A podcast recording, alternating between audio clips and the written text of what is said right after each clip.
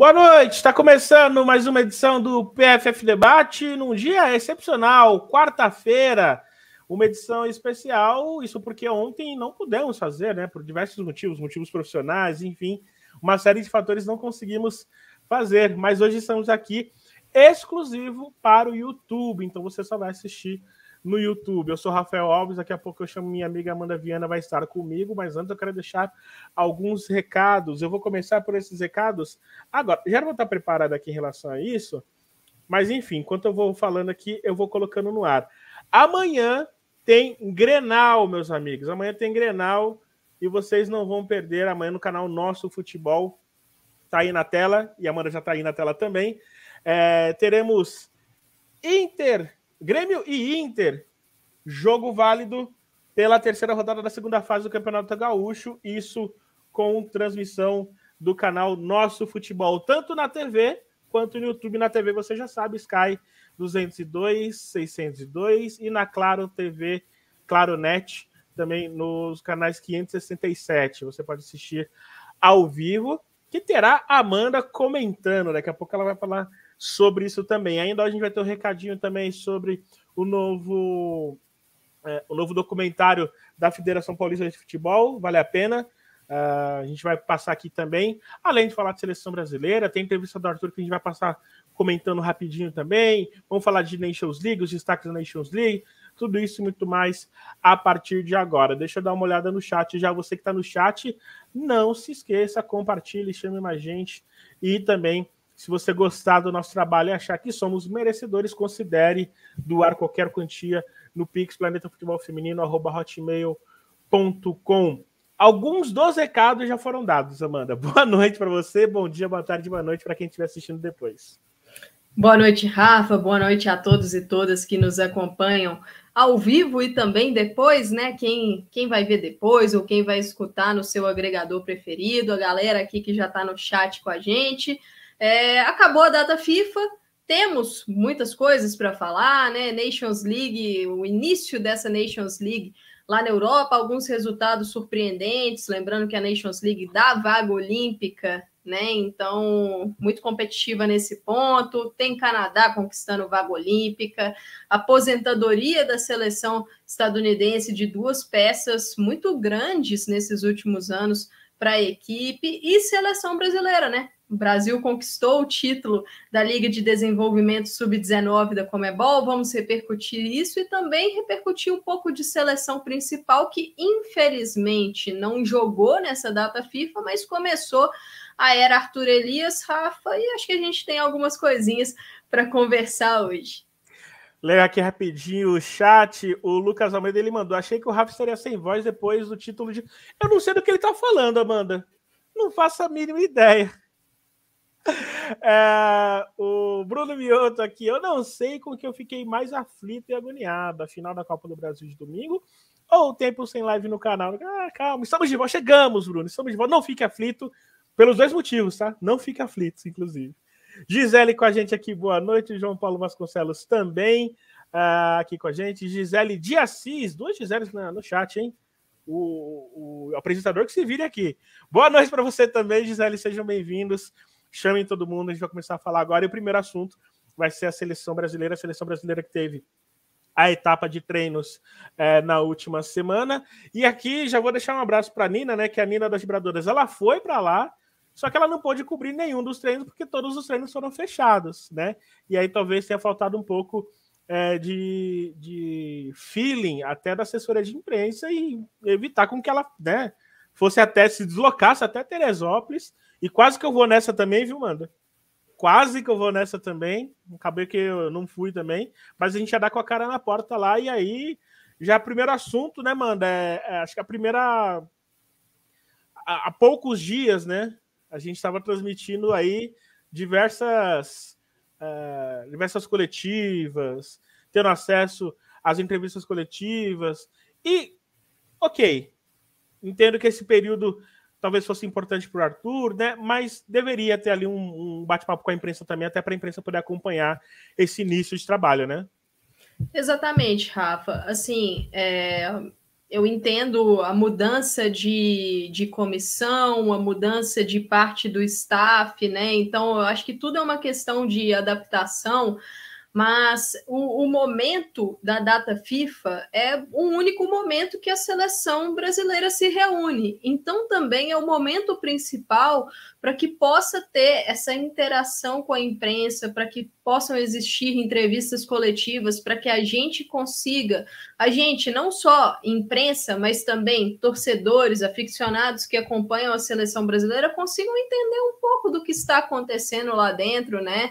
É, seria interessante ouvir a palavra do Arthur Elias, o que estava acontecendo nos treinamentos, a palavra de jogadoras, sejam elas jogadoras que estão lá há mais tempo, né, há alguns anos na seleção, ou algumas jogadoras que estão chegando agora. Tivemos diversas atletas sendo convocadas aí pela primeira vez, né? Então teria sido bem interessante a gente conseguir ouvir. E assim, Rafa, é, a CBF disponibilizou nas redes sociais alguns conteúdos, mas na minha visão há uma diferença da disponibilização de alguns conteúdos, de algumas sonoras, da possibilidade de profissionais fazerem perguntas, fazerem questionamentos, né? Porque cada um tem uma visão diferente. Então, às vezes eu faço uma pergunta e um outro colega faz uma outra pergunta, e são ali temas diferentes eu acho que é algo interessante e eu torço para que nas próximas datas FIFA, a gente volte a ter essa possibilidade né, de diversas entrevistas coletivas e, e, que exista também a possibilidade de que essas entrevistas aconteçam de forma remota, porque é, acho que cada seleção tem a, a, sua forma de cobertura, vamos dizer assim, né, e algo que domina muito a seleção feminina é, são, é a presença né, das mídias independentes e nem todo mundo pode fazer o deslocamento, tem condição de fazer o deslocamento na Granja Comari. Então, no, nos últimos anos, tivemos aí a disponibilidade, a possibilidade, no caso, de participar de diversas coletivas de forma remota, né? Tanto que o Planeta Futebol Feminino esteve presente em praticamente todas elas. E eu acho que isso só engrandece a cobertura e também é uma forma de passar para o torcedor que está querendo ver, que está querendo consumir a seleção, e não só consumir por meio de vídeos, por meio de fotos, mas entender o processo, entender a visão, entender também um pouco do lado de quem está lá no dia a dia. É, é, concordo plenamente, e assim, não é que estamos jogando em causa própria, não, tá, gente? Não é isso, não. É porque a gente vive de conteúdo e, e viver de conteúdo também é explorar é, que nem seleção brasileira, para além do interesse que a gente tem, né, a gente produzir conteúdo sobre seleção brasileira, para a gente também é um desafio enorme, né? Então a gente gosta de fazer isso. Então seria interessante. Vou colocar na conta de que é uma primeira semana e talvez o Arthur queria esse. Como posso dizer? Essa.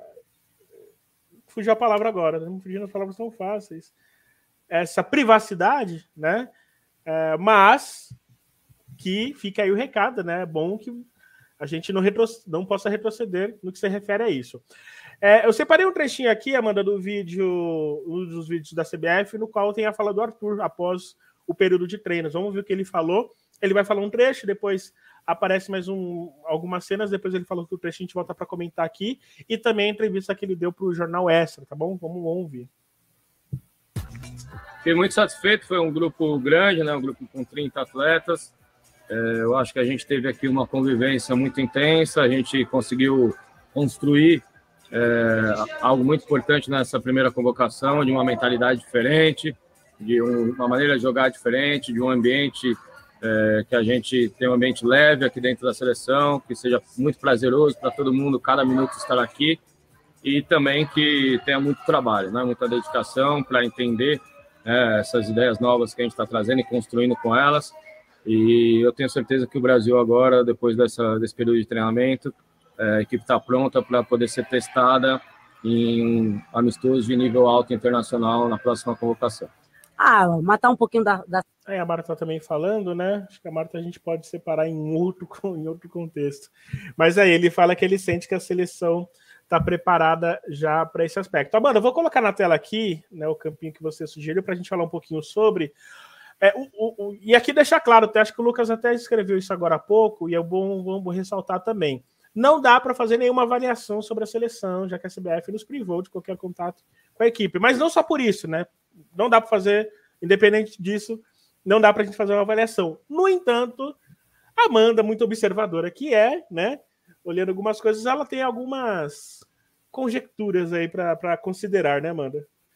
Bom, Rafa, saiu é, ontem uma matéria do GE que eles estiveram presentes né, no último dia de treinamentos, que foi o dia de treino que a CBF colocou como aberto, né?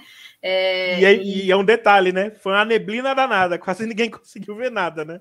Exatamente. E aqui já, já vou até é, o, o, pessoal lá, a galera tem, no nosso futebol tem um pessoal que mora na, na serra lá e eles falaram que não é neblina, Rafa, é russo.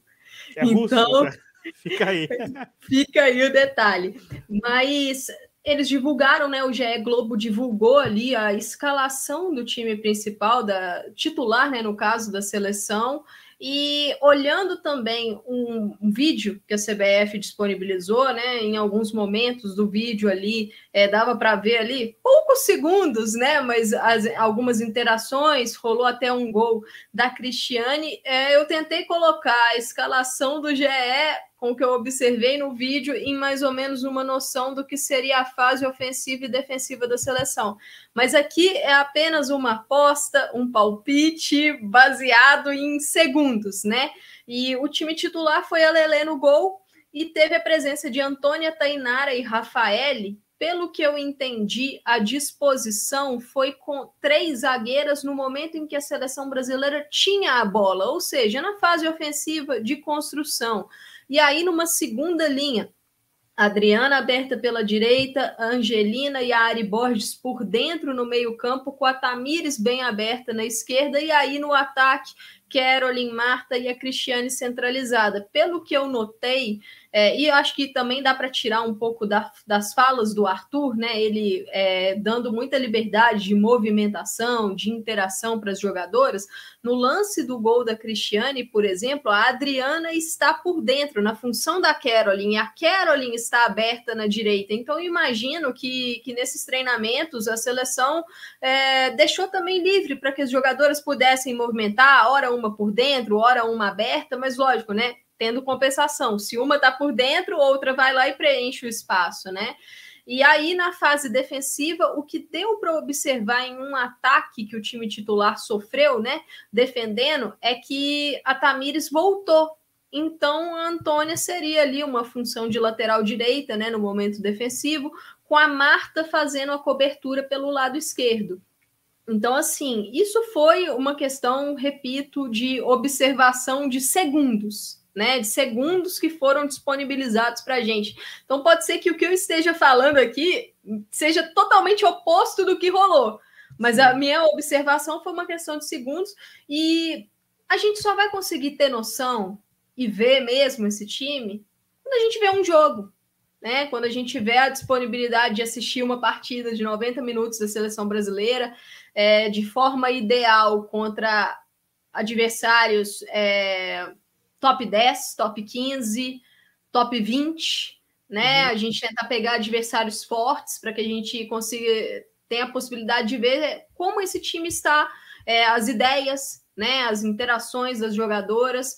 E, e isso até veio também, né? O Arthur Elias deu é, numa das falas dele para a CBF, né, falando que é, estamos aí com amistosos engatilhados, né, finalizando as preparações para a próxima data FIFA, que será a partir do dia 23 de outubro, ou seja, logo depois da, da Libertadores, né, e a última data FIFA do ano, que é no finalzinho de novembro e no início de dezembro. Então, tomara que a gente consiga, né, Rafa, ter amistosos aí competitivos para a seleção brasileira para a gente finalmente ver esse time jogar e começar a ter noção das ideias do Arthur, né? Ele que, que tem dado declarações falando que o estilo dele é um estilo diferente da Pia. Então, vai ser interessante para a gente ver o que ele pensa para a seleção brasileira dentro de campo. Legal. E é um contexto aí que a gente precisa sempre salientar, né? Ele foi dominante no contexto, né? É, com todo o mérito, é verdade, né? Ele foi num contexto bem diferente do que é o cenário mundial hoje, né? Uh, vamos, vamos ver, eu estou bem curioso e animado para ver o que o Arthur pode aprontar com essa seleção. A gente olhando pelo desenho aí, né? Você tem nomes que foram bem também, né? Em que pese a Copa do Mundo, como Ari Borges, né? A Tamires, sempre o pessoal pediu, né? A Tamires mais avançada também, né? Vamos ver como é que, vai ser. Uh, eu torço muito pessoalmente. Falando ainda sobre seleção, e aí eu vou colocar na tela, Manda Hoje o Extra soltou uma entrevista com Arthur Elias, no qual ele disse, abre aspas, só vou estar satisfeito quando conseguir a medalha de ouro. Essa foi a fala do treinador Arthur é, Elias, né? O novo treinador pretende resgatar o futebol ofensivo da equipe e traça a meta audaciosa nos Jogos de Paris. É, um do, dos momentos que, a gente, que eu queria comentar aqui, uh, que foi a segunda pergunta, né, Amanda? Você Uh, é, foi essa aqui, né? Essa pergunta aqui, né? Uh, Exa Exatamente. Se, se der para dar um zoomzinho aí nela, é, eu vou né? deixar pra... um zoom aqui para facilitar, mas assim, para adiantar, é, eu li essa entrevista do Arthur é, pro, pro Jornal Extra, muito boa, recomendo todo mundo a Deixa ler. eu só dar o nome aqui, Amanda, rapidinho, só para ver. É, não, tá... não, tem o autor da matéria, eu até fiquei procurando para poder dar os créditos, mas essa matéria não está assinada. É, gente, vamos né? Gente... Então, eu não, não temos aí o autor ou a autora dessa, dessa entrevista Bom, com Arthur Elias apenas que é uma entrevista para o jornal Extra. E a, a, até o momento, a entrevista mais completa que eu tive a oportunidade de ver sobre o Arthur, que ele consegue expor, pelo menos com alguns detalhes, né? O que ele planeja para a seleção brasileira, e essa resposta para mim é interessante porque traz é, um pouco mais de detalhes sobre as ideias dele, né? A pergunta Sim. foi: você sempre disse que pensa o futebol de forma diferente da ex-técnica Pearson Hag, que forma é essa? E aí o Arthur Elias responde: um futebol de máximo possível de posse de bola, e que essa posse seja convertida em chances de gols. Um futebol que seja objetivo, eficiente, também tem a cara da cultura brasileira brasileira, aquilo que a nossa jogadora faz de melhor, que é realmente conseguir envolver o adversário. Eu busco um futebol fluido na parte ofensiva, acho que isso é a natureza delas, é como elas se sentem bem jogando, mas precisamos manter a organização defensiva para não darmos espaços aos adversários e termos a transição como um ponto forte, pois temos jogadoras com muita velocidade. É, considerei essa uma boa pergunta e também uma resposta interessante, Rafa, por essa questão do Arthur mostrar que, pelo menos inicialmente, o foco dele é uma seleção brasileira que tenha o domínio e o controle da posse de bola, né? E aí, aqui, é, eu acho que um isso desafio, abre. Né? Vai ser um desafio e eu acho que abre um leque para a gente falar de posse de bola porque para você manter ali o controle, né, uma posse de bola, acho que a primeira coisa é a precisão dos passes, né? Vai muito da precisão de você conseguir uma equipe que tenha é, um alto grau de eficiência na troca de passes. E aí também entra movimentação sem a bola de jogadoras que não estão com a, com a, com a bola, né? Para que elas possam gerar linhas de passe né? Abrir uma linha de passe para que a companheira possa encontrá-las.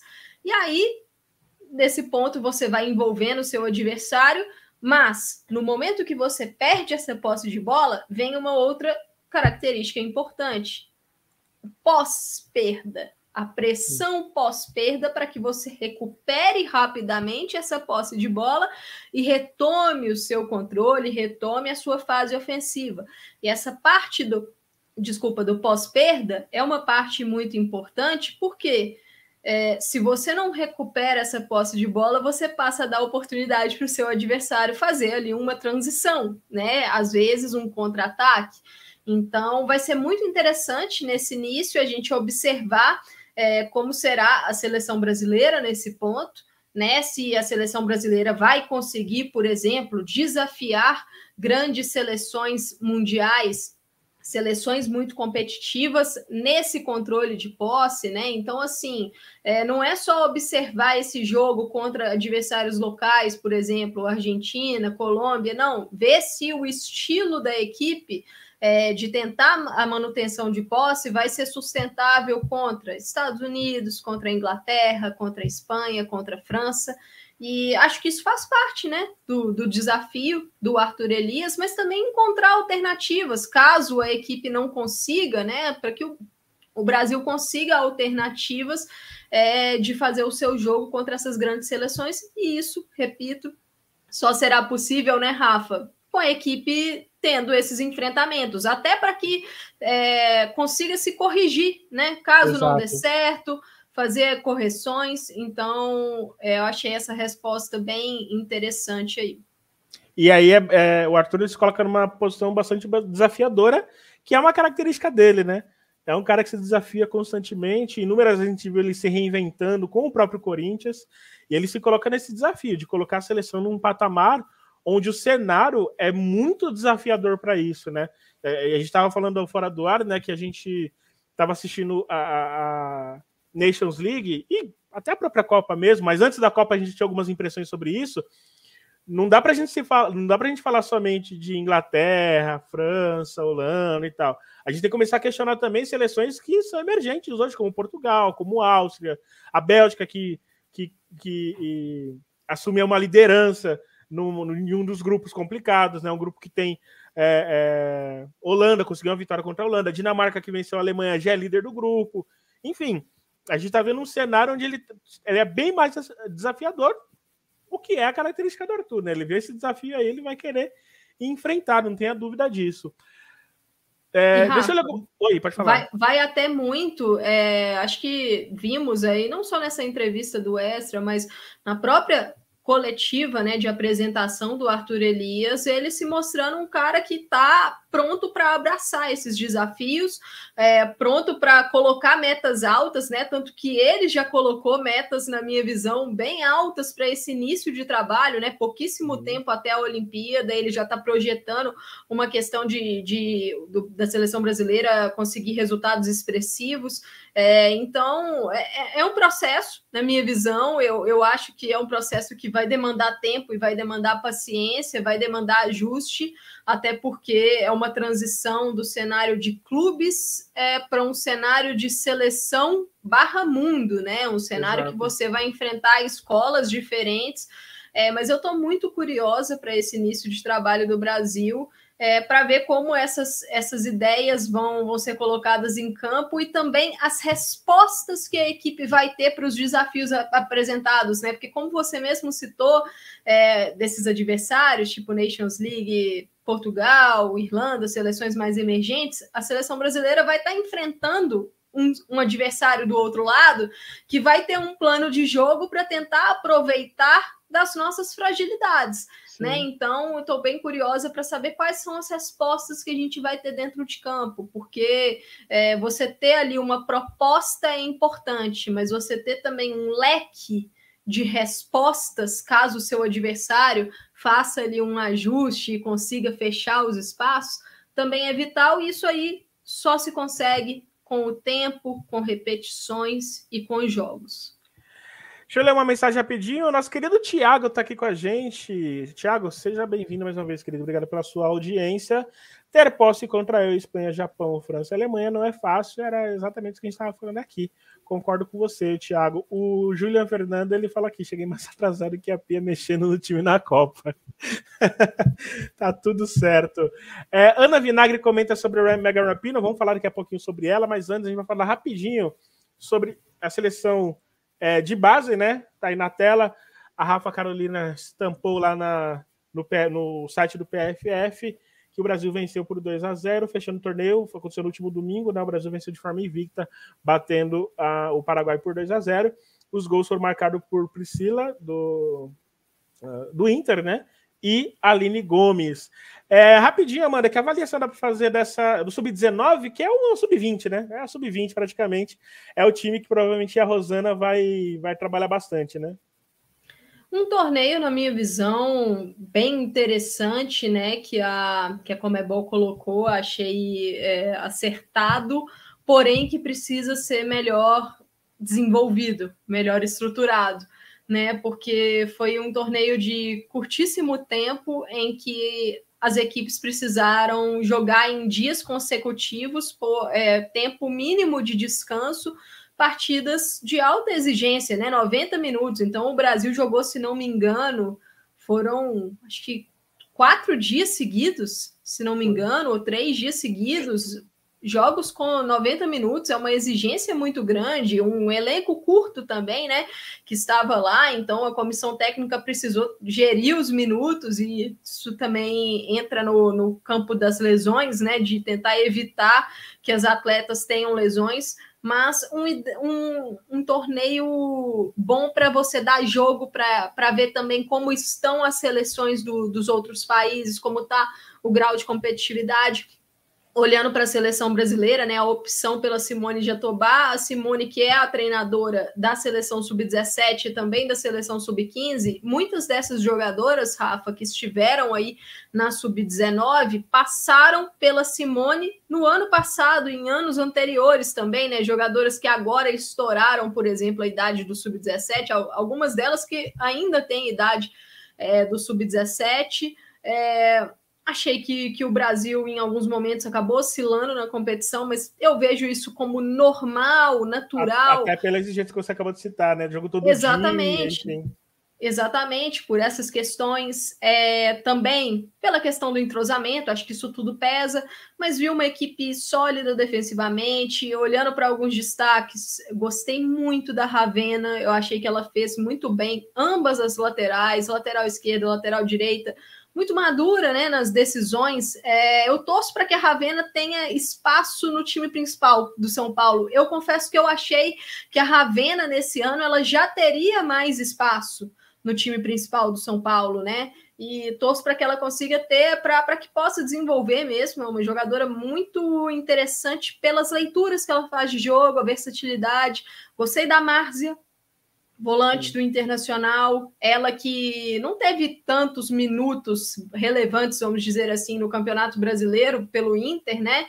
Mas é, uma jogadora muito jovem, gostei do, do que ela fez na seleção, achei importante também um torneio para que a Aline Gomes pudesse retomar um pouco da confiança, né? Ela que, que foi reserva nos dois principais jogos da, da Ferroviária na temporada até aqui, né? As duas finais do Campeonato Brasileiro. Então é importante retomar essa, essa confiança, retomar o ritmo. Achei que a Tainá Maranhão entrou, é, teve bons momentos. Ela que deu uma assistência assim fantástica para o segundo gol do Brasil na final. É, então, acho que a gente tem uma boa geração, Rafa. Estou é, bem curiosa para ver como é que vai ser agora esse início de trabalho né, da Rosana no, na seleção sub-20. Muitas dessas atletas que estiveram nessa liga de desenvolvimento, acredito que estarão nas próximas convocações da Rosana, também a sequência do trabalho da Simone, é, até com a, com a entrada né, da Sub-15 na conversa, e como é que vai ser essa integração dessas quatro categorias, já contando a seleção brasileira é, principal, um ponto que o Arthur Elias tocou muito nisso. A Rosana, treinadora da Sub-20, esteve presente nessa data FIFA do Brasil com a principal, também falou sobre a importância dessa integração. Então, vamos ver aí como é que vai ser essa sequência. Brasil que deve ter ainda outro, outra escalação até o final do ano, né? No Sub-20 também. É, rapidinho, informação rápida, ainda falando de seleção brasileira, só que agora no futsal. O Brasil bateu hoje a Bolívia por 14 a 0, terceira vitória, o terceiro jogo do Brasil, já classificado para semifinais. O Brasil que havia vencido o Equador por 13 a 0, depois venceu a Venezuela por 7 a 0 e agora venceu a Bolívia por 14 a 0 e amanhã enfrenta o Paraguai. Essa é a Copa América de futsal feminino. Esse jogo está tendo trans... os jogos do Brasil estão tendo transmissões do Sport TV, tá? Então amanhã o Brasil enfrenta às quatro da tarde também, Brasil e Paraguai. Vale a pena assistir, né? Porque a gente é bom a gente acompanhar a seleção numa fase que é uma, uma fase nova, uma fase que a CBF assumiu, uma fase que a FIFA já começa a olhar para o futsal com um potencial de mundial agora nos próximos anos. Né? Então acho que vale a pena a gente ver, já valia antes, acho que vale agora também. As semifinais serão no sábado e a final será no domingo, todos com transmissão do Sport TV. Esse torneio está sendo realizado é, na Argentina. E no outro grupo tem Argentina, Colômbia, Chile, Peru e Uruguai. Ó, lembrei, hein? De cabelo, lembrei. Agora uma rápida pausa. Oi, pode falar. Só um, só um comentário rápido ainda sobre o Sub-19, né? O Thiago aqui no chat destacou, né? O ótimo time sub-19 do, do Paraguai, é, uma das principais jogadoras do, do Paraguai na competição foi a Fátima Costa, que é uma jogadora que pertence ao São Paulo. Exato. Né? É, então, assim, um nome que, que foi muito bem nesse campeonato da Comebol e a base São Paulina é uma base muito forte, muito vitoriosa. Então, vamos ver como é que vai ser também é, a passagem da Costa aqui pelo Brasil. Dois recados e uma pausinha para a gente mostrar uma coisa. É, o primeiro recado, você já sabe, Campeonato Gaúcho é no nosso futebol, Campeonato Gaúcho Feminino, com exclusividade no nosso futebol. Você vai assistir amanhã. Grêmio Internacional é clássico, o jogo vai estar disponível na TV no, e também no YouTube. Não percam. E quem vai estar com a gente, né, Amanda? Esta moça aqui, que está em todas. Você e quem, Amanda, vai estar nessa? Eu vou estar junto com o Fernando Moreira nessa transmissão, né, às 19 horas, no canal do nosso futebol na TV é, Sky 202 e 602 e Claro Net 567, né, 567, e também no YouTube do nosso futebol ao vivo com imagens. Então a gente espera vocês lá, Inter e, e Grêmio, que entraram no gauchão na segunda fase, né? O gauchão já está na sua terceira rodada da segunda fase. É, os líderes até o momento, Grêmio, Inter e Juventude, essas três equipes venceram os seus dois primeiros jogos, e esse é o último jogo do Inter no Gauchão antes de viajar para a Libertadores, né, Rafa? Exato. Porque a Copa Libertadores já começa na próxima semana. Inter, Palmeiras, Corinthians, todos focando aí também na glória eterna. Exato, e lembrando, né? Obviamente, a gente vai ter programação especial, vai ter PFF Debate quase todos os dias, se não todos os dias, né? Do jeito que eu sou maluco, né, mano? Capaz a gente fazer todos os dias. Mas vai ter também. É, lembrando que você acompanha aqui, né? Você acompanha aqui o, o trabalho que a gente fez sobre o treino, né? A seleção. É, seleção não, perdão, o sorteio, do, fazendo coisas aqui ao mesmo tempo, o sorteio dos grupos que garantiram aí, né, tanto para Corinthians, Palmeiras e Inter, é, os grupos, o sorteio dos grupos que serão os enfrentamentos da Copa a, da Libertadores Feminina. Deixa eu dar outro recado agora. Agora eu vou pedir para que vocês prestem atenção nesse teaser agora, só para lembrar que é um projeto da Centauro com a Federação Paulista de Futebol, é, que eles vão lançar a série Joias Brutas, que vai contar a história, vai falar um pouquinho sobre cinco grandes atletas. E o teaser você vai assistir agora, acompanha e já volta.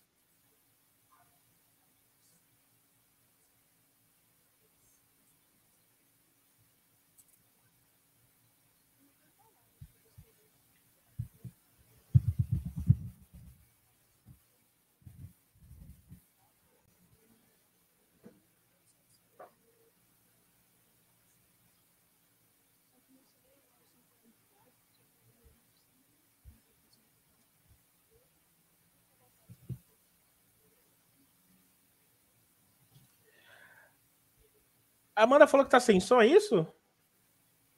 Eu, eu não estava ouvindo. Vocês estavam ouvindo, pessoal? Só confirmando aí. Agora eu fiquei em dúvida. De todo modo, eu vou colocar aqui o outro, outro player. Enquanto isso, Amanda. Nossa, abri tudo aqui, olha isso. Vocês estão vendo a minha tela, gente. Isso aqui é o PFF Debate quando acontece ao vivo. Eu vou colocar de volta aqui Enquanto isso, Amanda, vamos falar um pouquinho sobre a Megan Rapinoe, né? Megan Rapinoe que se despediu da seleção norte-americana no, dos últimos amistosos contra a África do Sul.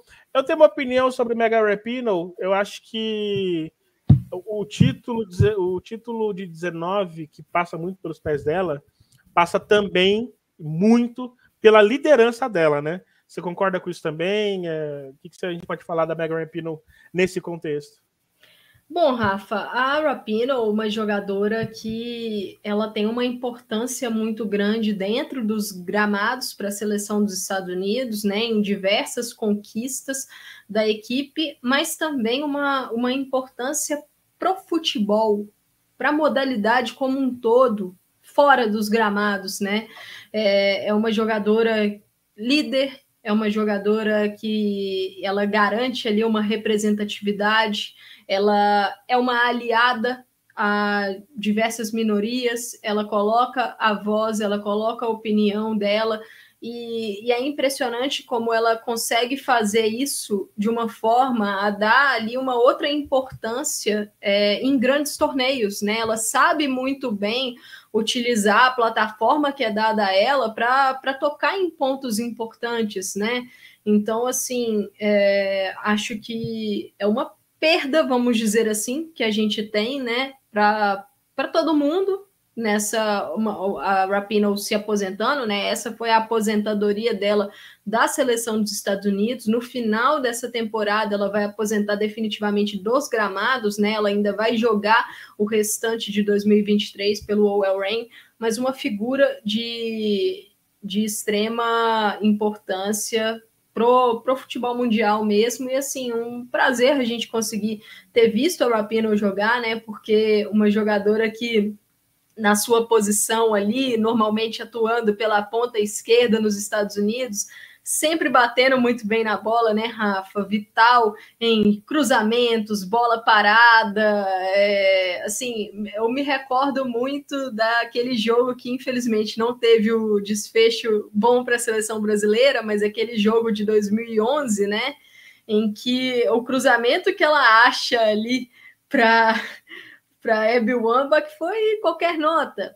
E aí, se a gente olha essa própria campanha que você destacou, né, do título de 2019, é, a Rapino acabou sendo eleita, né, bola de ouro, ganhou o prêmio de melhor jogadora do mundo, não acho que ela foi a melhor jogadora da seleção dos Estados Unidos naquela competição, mas foi definitivamente a mais decisiva.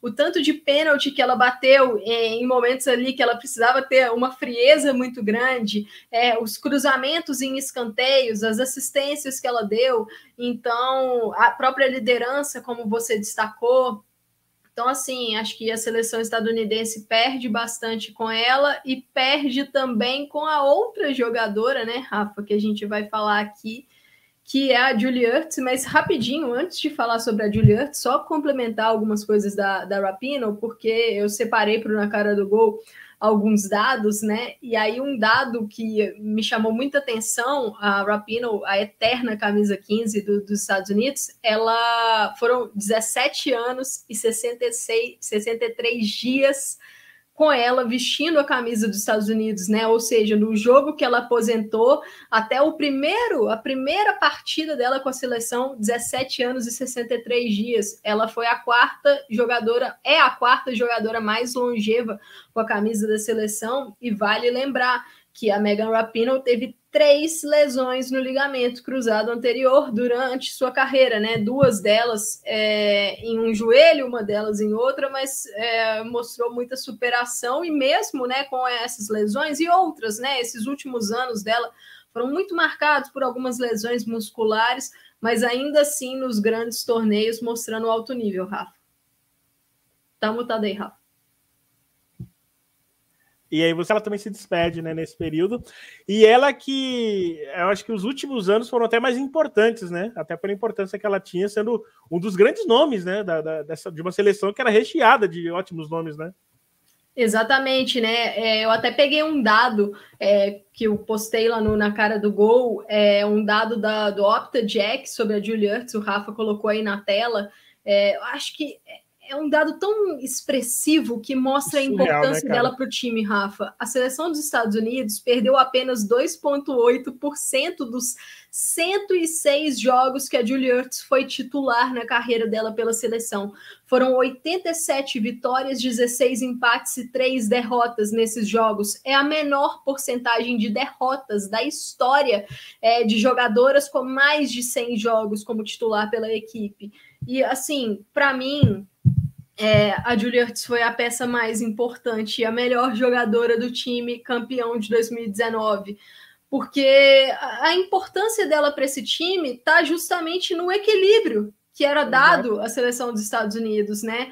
Porque a Ertz é a primeira volante, então ela é aquela que vai varrer todos os espaços possíveis na marcação, que vai se desdobrar para conseguir permitir que as jogadoras da frente tenham ali um pouquinho de uma responsabilidade um pouco menor na marcação, para que ela possa dar sustentação. E vale lembrar, né, que é uma jogadora que mudou de função na sua história, Exato, né, Exato, bem lembrado. Estados Unidos.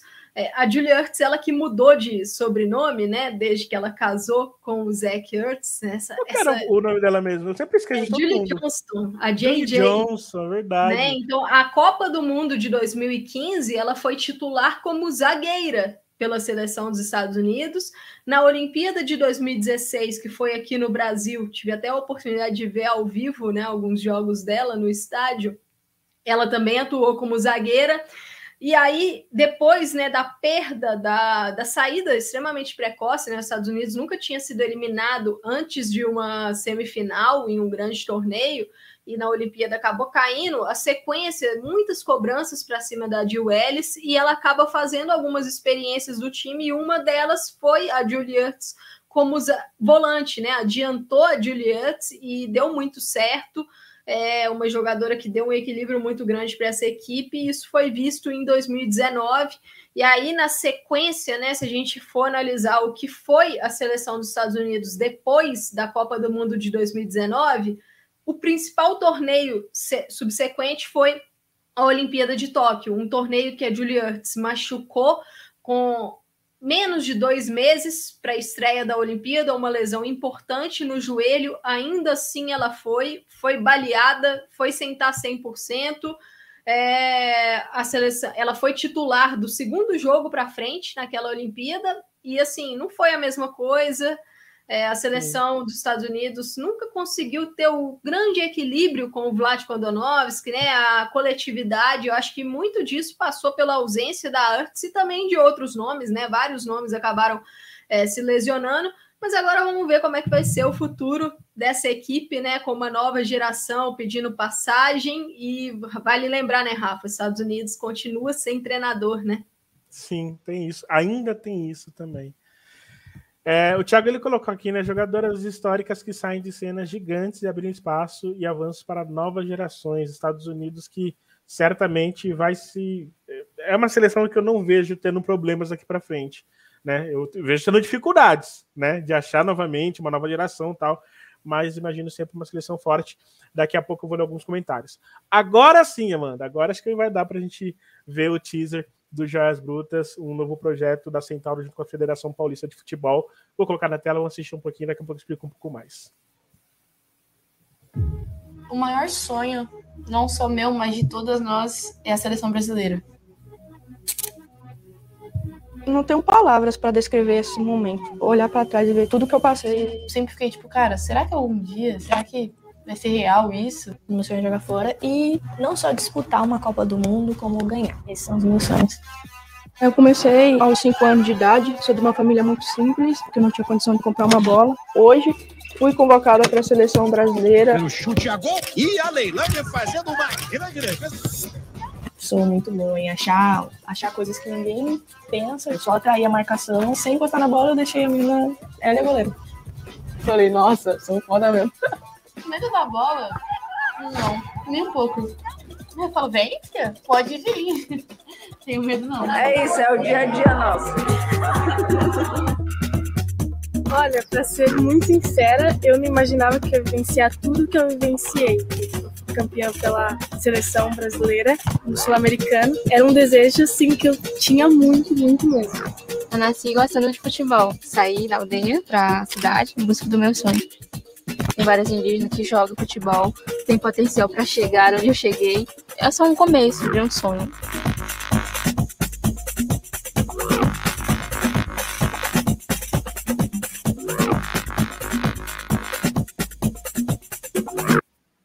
Legal, né? Eu sempre eu confesso que eu gosto desses desses é, registros, né? É, essa é a nova série da Federação Paulista em parceria com a Centauro, é uma série exclusiva sobre a nova geração do futebol feminino, é, é uma série Joias Brutas, né? A nova geração do futebol feminino estreou na última quinta-feira, já com o episódio inédito sobre a Giovana. Você viu também no final a Xerente, né? Que joga hoje, primeira atleta indígena, faz parte da Ferroviária.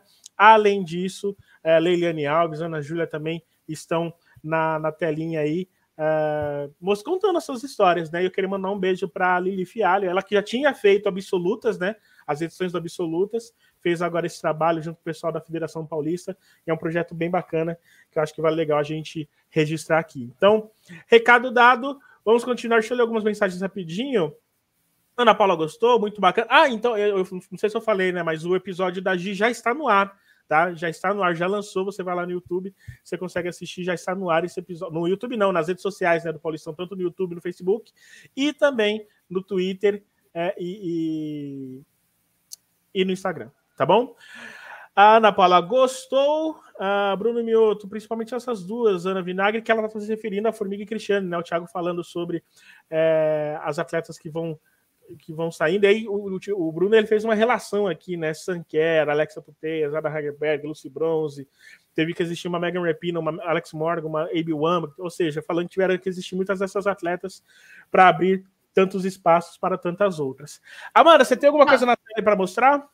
É, antes da gente passar para o nosso próximo assunto, né? Só aproveitar aqui para mandar um abraço lá para Maria Lúcia, o pessoal lá de Iriri. Não esqueci. Só tá difícil. eu já ia te cobrar também, eu ia te cobrar também. Até colocar aqui, ó. Só tá difícil ir, mas não esqueci. Bom, o nosso, o nosso próximo assunto agora, Rafa, playoff olímpico da CONCACAF, né? Temos Exato. mais uma seleção garantida na Olimpíada de Paris em 2024 e foi o Canadá.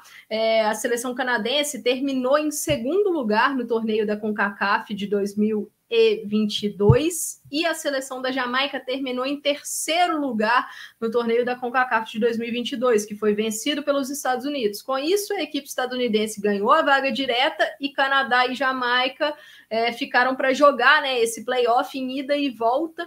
Né? O jogo de ida foi na Jamaica, o Canadá ganhou por 2 a 0 com gol qualificado, né? E a volta foi no Canadá que terminou o placar de 2 a 1 para as canadenses, a vaga assegurada. E um, para falar um pouquinho né, sobre as duas partidas, não foi uma Jamaica como vimos na Copa do Mundo, né? Algumas mudanças de jogadoras. A Jamaica não teve Bunny Shaw e Jodie Brown disponíveis para o segundo jogo, lesionadas. É, mudanças na zaga, a dupla de zaga no primeiro jogo foi Konya Plummer com a Ellison Swabe, a Chantal Swabe foi reserva. Não vimos a mesma consistência né, da Jamaica, né? não foi uma equipe tão consistente como havia sido na Copa do Mundo. O Canadá, na minha visão, também não fez dois grandes jogos, né? Foi um Canadá que acabou oscilando nas duas partidas, mas conseguiu ser mais eficiente. Rafa, gostei muito da Ashley Lawrence. E aí, o que eu vou botar aqui na tela é a, a disposição tática da equipe, né? O Canadá quando a equipe tinha a bola, ficava com três zagueiras é, mais fixas fazendo ali a saída de bola, e quando a equipe se defendia, era um 4-4-2. A única mudança que, que rolou do primeiro jogo para o segundo na, na escalação foi a saída de Queen. É, que, foi, que, que foi titular no primeiro jogo, para a entrada de Júlia Grosso no segundo jogo, Queen teve que sair na última hora na escalação, teve ali um problema físico, nada grave, segundo a federação, apenas uma questão de, de precaução mesmo, mas um Canadá que trabalhou muito pelos lados do campo. A novidade né, dessa escalação foi Sidney Collins, jogadora, companheira da Carolyn, lá no North Carolina Courage, é, que atuou ali como uma ala esquerda ou uma lateral esquerda, dependendo do momento. Ela que é uma defensora, foi bem sólido na minha visão. É, e muito bem a Ashley Lawrence. Ganhou praticamente todos os duelos com a Denisha Blackwood. Então foi aí um ponto forte dessa seleção canadense, que é a atual campeã olímpica, né, Rafa? O Canadá sempre muito perigoso. E a Beth Priestman teve algumas dificuldades, né? Porque teve algumas lesões aí, dá para destacar a Deanne Rose lesionada, a Jade Rivière, que não estiveram disponíveis para essa, essa disputa mas o Canadá disputará mais uma Olimpíada e agora para defender a sua medalha de ouro. Tá, tá mudo aí, Rafa. Ah, tá sim. Aqui no. foi sem querer. E para confirmar aqui, né, o Canadá foi a quinta seleção a conquistar a vaga para as Olimpíadas, se junta à França, que é anfitriã, Estados Unidos, que havia vencido o torneio da CONCACAF, Brasil e Colômbia, né, campeão em vice da Copa América, e agora o Canadá. Ainda faltam duas vagas que, se... que vão vir da Nations League, duas vagas do pré-olímpico asiático, uma vaga do Qualify da Oceania e duas vagas do pré-olímpico da África, que já teve surpresa, né, mano? Já teve aí a, a seleção do Quênia eliminando a, a, seleção de Camarões, Camarões. enfim.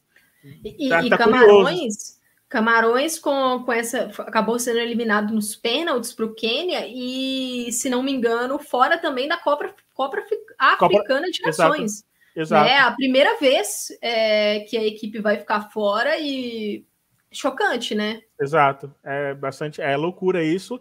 Tivemos também já Zâmbia jogando contra Marrocos, Zâmbia passando contra Marrocos também, é, mas acho que isso foi amistoso, né? Zâmbia e Marrocos acho que foi amistoso. Sim. foi, é, eu fiquei curioso para ver esse jogo, né? Porque as duas seleções que jogaram a Copa e o Marrocos foi bem e tal, dessa vez Zâmbia voltou ao que se esperava, pelo menos no âmbito africano. É, tem a Copa Ouro também, né, Amanda? É, a, o Canadá também confirma a vaga para a Copa Ouro, assim como os Estados Unidos, está aqui embaixo na tela. Lá no, no, no Instagram do PFF você vê é, as informações completas, né? É, eu, a Canadá, Brasil, Colômbia, Argentina e Paraguai estão definidas, outras vagas virão dos qualifies que estão acontecendo na CONCACAF. Vamos falar agora de Nations League, alguns resultados, os resultados do grupo 1, que, né, vamos combinar, é o que importa, né? com a vitória da Holanda diante da Inglaterra, boa vitória, o empate da Bélgica contra a Escócia, a Áustria que perdeu para a França em casa, Portugal que venceu a Noruega num jogo interessante, jogo bem legal de ver. É, a Alemanha bateu por 4 a 0 a Islândia, a Dinamarca, líder do grupo, goleou o País de Gales fora de casa, havia vencido a, a, Alemanha, a Suécia bateu a Itália por 1 a 0 e a Espanha venceu por 5 a 0 a Suíça. Já pode rir da Suíça agora ou deixar para depois, Nanda? Deixa Olha. Eu vou deixar para depois. É, vamos deixar para depois, né, Rafa? Vamos deixar para depois. Mas. O que, que dá para destacar, Amanda, nesse, nesse começo? Bom começo, né? Boa legal essa, essa competição, né? É, é uma competição legal, mas é, eu acho que é uma competição que no, no futuro é, chega a ser um problema para a gente, né, que não é da Europa e que acaba perdendo ah, a possibilidade desses amistosos e eu vejo também como um problema para eles, né? Porque vão ficar muito nos joguinhos entre eles e vão não vão ter a oportunidade de enfrentar outras escolas, mas jogos muito competitivos, principalmente nesse grupo 1. E aí eu acho válido destacar a Holanda, né? Porque a Holanda, antes da Copa do Mundo, goleou a Bélgica e acabou perdendo para a Bélgica, né, no, no, na sua estreia na Nations League, um jogo em que a Holanda teve ali problemas no gol, né, a Lizzie Kopp não estava disponível, a Daphne Van não estava disponível, e quem jogou foi a Jacinta Weimar, e assim, não foi um bom jogo dela, teve uma falha importante, e a equipe acabou perdendo, então já chegou bem pressionada para esse jogo contra a Inglaterra, né, Rafa? Porque vale lembrar que a Nations League ela, ela dá essas duas vagas para a Olimpíada e só passa o primeiro de cada grupo, né? São Exato. quatro grupos né, nessa, nessa primeira divisão, vamos dizer assim, e passa o primeiro de cada grupo para a gente ter a fase semifinal. Então, um grupo com Holanda e Inglaterra só vai passar uma das duas. Lembrando que a Inglaterra está em busca aí, né? Inglaterra, Gales é, Irlanda do Norte e Escócia estão em busca da vaga da Grã-Bretanha. Quem Exato. terminar na melhor colocação ali é que, que vai ser levado em consideração esse desempenho. Então a Holanda conseguiu se recuperar batendo a Inglaterra, e um jogo em que tivemos ali é, coisas interessantes. O primeiro gol, o gol da Lick Martins, é, na minha visão, um gol impedido. Lembrando que não Também temos acho. VAR na, na Nations League. A Daniela Donk estava impedida nesse lance. E é uma Holanda sem a Stephanie van der Gracht, então já é uma mudança, né? Então, assim, acho que é uma sequência do trabalho do Andres Jonker, ele tentando beber um pouco dessa água que foi boa na, na Copa do Mundo, né? Foi, foi uma boa Copa do Mundo da Holanda, na minha visão. Então, Sim, acho que é, é importante levar essa sequência. Acho que a Lick Martens talvez seja um, um, um, dos grandes expoentes, porque ela vinha tendo momentos muito difíceis antes da Copa, principalmente para manter-se saudável.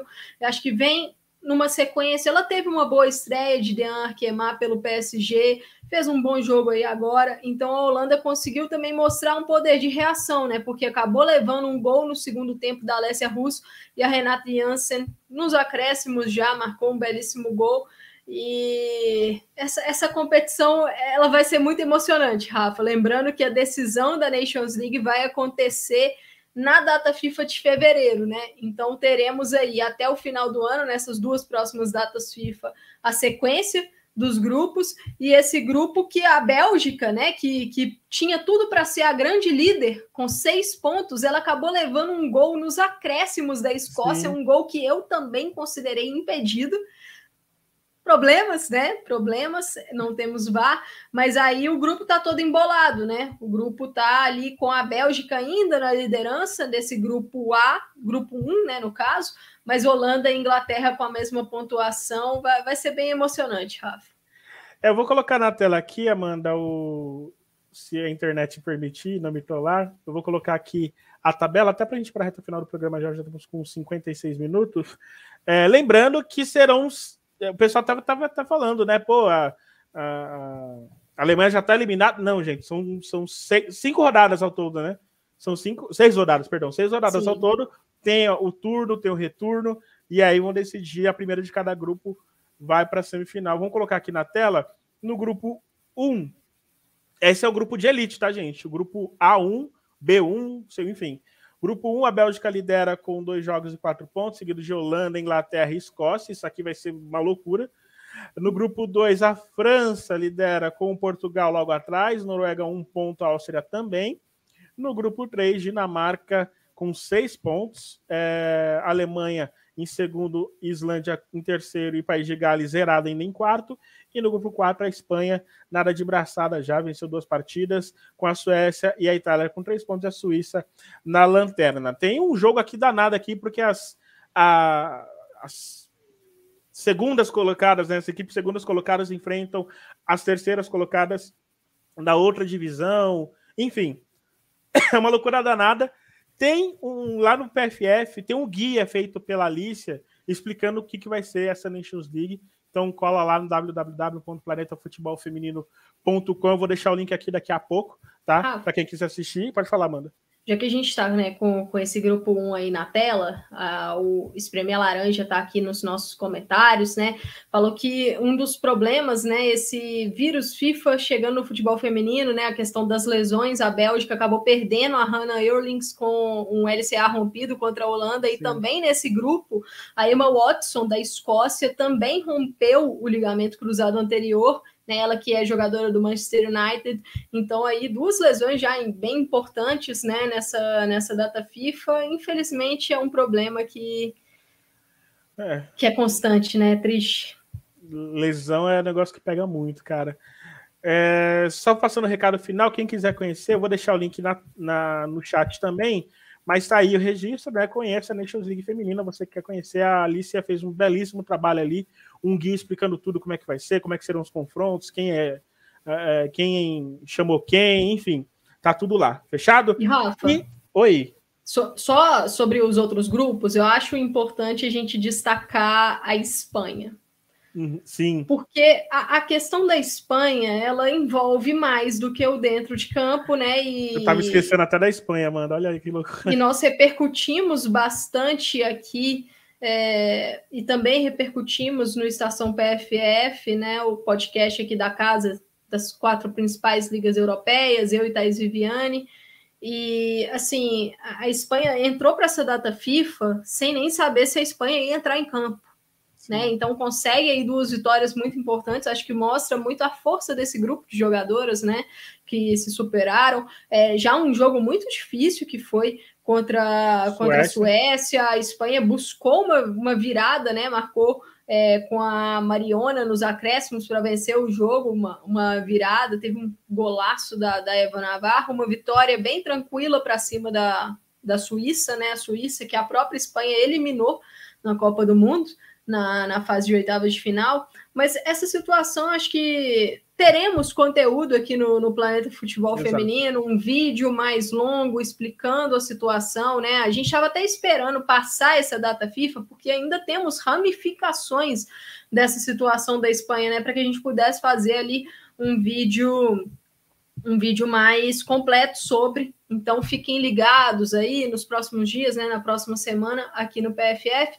Mas lembrando, né, a Monte Tomé no comando da seleção e, e as jogadoras elas tinham é, dado um comunicado de que não, não, não voltariam atrás na questão de não serem convocadas. Uhum. E quando a Monte Tomé faz a convocação, segundo ela, as jogadoras estavam disponíveis. E aí as jogadoras falam: não, a gente não estava disponível. Então, acho que já mostra aí como é complicado esse relacionamento, né? Um relacionamento que a federação vem com muitas mentiras, né? Muitos, é, muitos fatos, muitas fake news, para falar a verdade. Então, as jogadoras espanholas é, bateram o pé nas negociações, é, fizeram longas reuniões, tanto que, se não me engano, a reunião para decidir que elas iam jogar contra a Suécia, ela terminou, acho que às 5 horas da manhã de Brasília, da quinta-feira, e o jogo era na sexta. Na sexta. É, então mostra aí a carga emocional que está sobre essas atletas. É, elas é, se mantiveram lá, a própria Irene Paredes, a própria Alexia Puteias falaram: não, a gente não está ficando aqui na seleção porque a gente está concordando ou porque a gente está confortável. Estamos ficando pela responsa pela importância desse momento, né? Do, do, do ato da gente ficar, de conseguir as melhorias. Isso.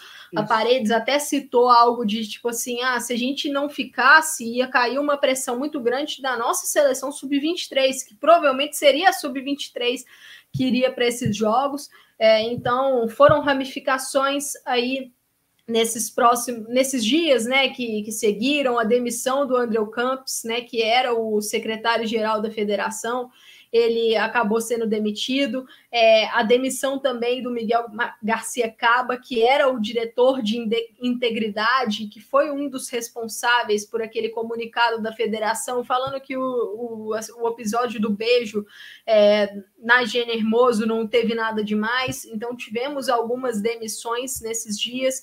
É uma situação que ainda vai é, seguir ainda vai continuar, mas as jogadoras, diz, é, até uma fala importante né, da Alexia, que ela falou assim: olha, tolerância zero com todo mundo que fez vista grossa, com todo mundo que de alguma forma apoiou o que aconteceu.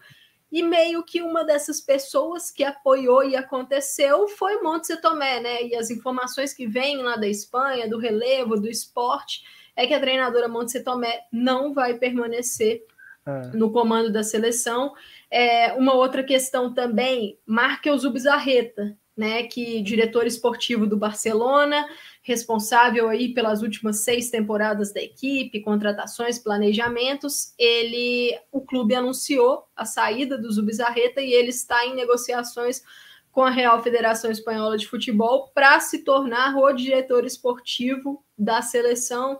Então, pontos para a gente ficar de olho e aí deixamos claro novamente que teremos conteúdo aqui no canal, aí um conteúdo, um vídeo mais extenso, tentando explicar um pouco, né, da, Fazer da a linha, linha do, tempo, do, tempo, né? Exato. Né, dessa situação, que é uma situação muito importante que está acontecendo, e ressaltar de novo a força dessas jogadoras espanholas, né, que é uma, uma situação extremamente desgastante, né, Rafa? Sim, bastante desgastante, e no momento, né, que nem Pô, você, não, você praticamente não comemorou um título, né? É. A Copa não, do Mundo teve ganhou, aquele momento de êxtase do título, né? Desde, desde o momento da premiação, elas já estão é tendo que passar é, por, por essa situação difícil. Então, torço para que se resolva aí o mais rápido possível. E o mínimo que isso, quando resolvido, é preparar uma festa para essas mulheres, de verdade. O mínimo. Só o mínimo e outras coisas mais. Lembrando, já está na reta final. Nesta quinta-feira, o canal Nosso Futebol, que está transmitindo o Gauchão Feminino, transmite aí Grêmio Internacional, terceira rodada da segunda fase, amanhã às 19 horas, tanto no canal da TV quanto no YouTube, né, Amanda? Você também vai estar tá nessa, né? Exatamente, estarei nos comentários, Fernando Moreira na narração, na TV Sky, canais 202 e 602, Claro Net, canal 567, 567, o canal da Net, e no YouTube, só digita lá na busca, canal Nosso Futebol aí, que aparece já o link para vocês acompanharem esse gauchão feminino no nosso futebol.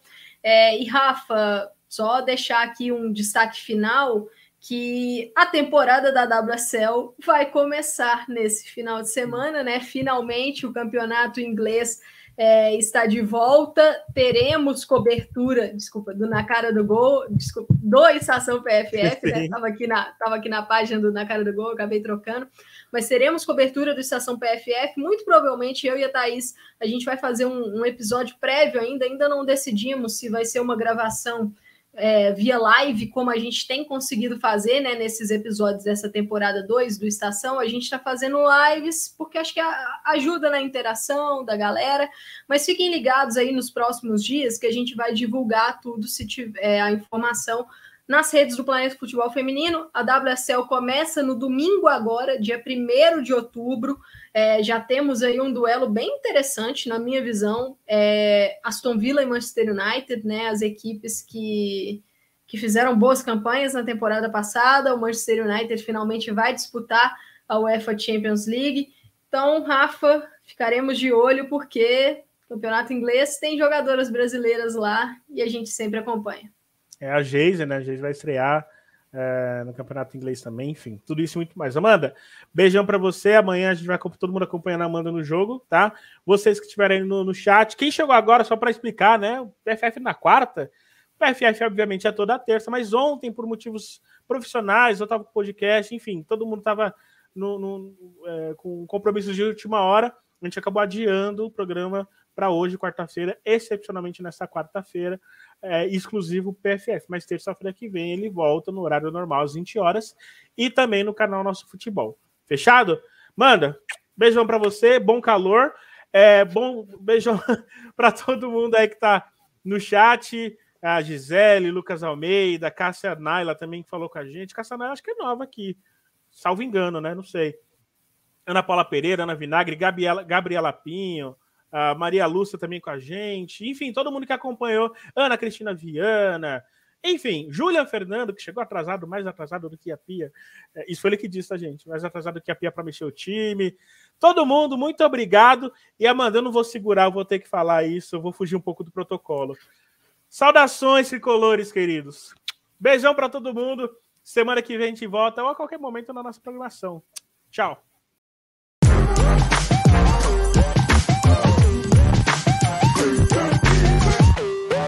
Woo!